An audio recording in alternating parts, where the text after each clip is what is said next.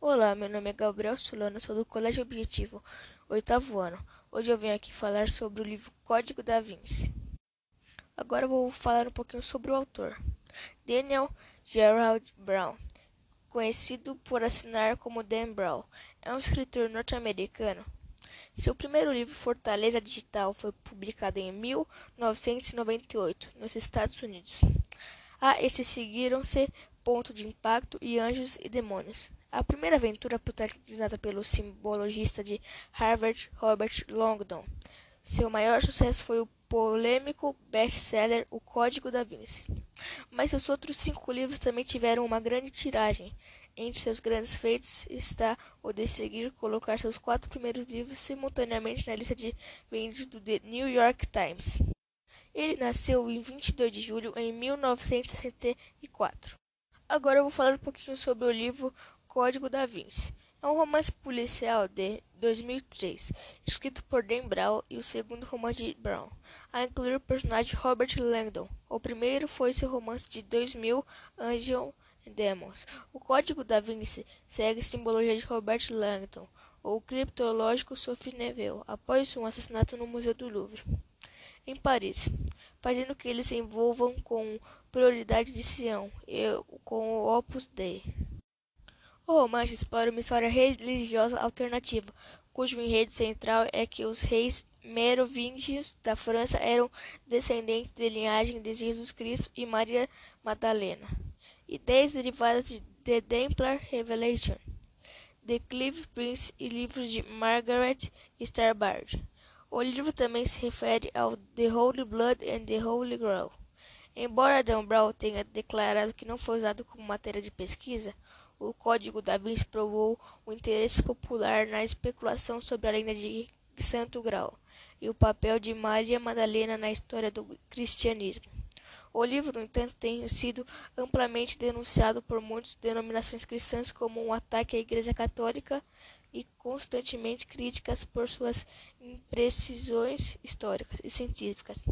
O romance, no entanto, tornou-se um best-seller mundial que vendeu 80 milhões de exemplares a partir de 2009 e foi traduzido para 44 idiomas em novembro de 2004. A Random House publicou uma edição especial ilustrada com 160 ilustrações. Em 2006, uma adaptação cinematográfica foi lançada pela Columbia Pictures. O livro citado de um assassinato dentro do Museu do Louvre em Paris traz à tona uma sinistra conspiração para revelar um segredo que foi protegido por uma sociedade secreta desde os tempos de Jesus Cristo. Momentos antes de morrer, Saunieri deixa uma mensagem cifrada que apenas a, a criptografa Sophie Neville e o simbologista Robert Langdon podem desvendar. Eles viram suspeitos e detetives enquanto tentam decifrar um intrigante quebra-cabeça que pode levar um, um revelar um segredo milenar que envolve a Igreja Católica. Agora eu vou falar um pouquinho do que, que eu achei do livro. Eu achei um livro muito interessante, que quem gosta de livros de mistério poderia ler.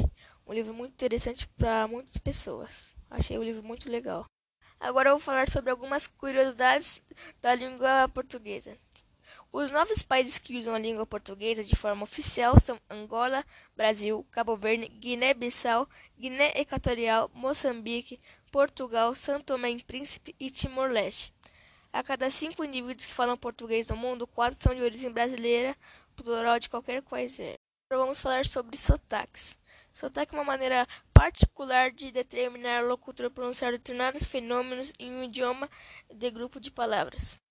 Agora eu vou falar sobre algumas gírias do mundo. A fila anda, geralmente usada para dizer que a vida continua após um rompimento e um relacionamento segue o baile. E aí, rapá, um jeito bem paulista de dizer oi, tudo bem?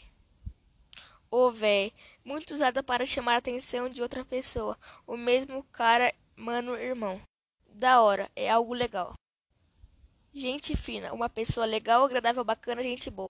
Putz ou putz grila, expressões que indicam algo inesperado, uma surpresa ou espanto diante de alguma Mina é uma compreensão de palavras menina, o mesmo que garota amiga.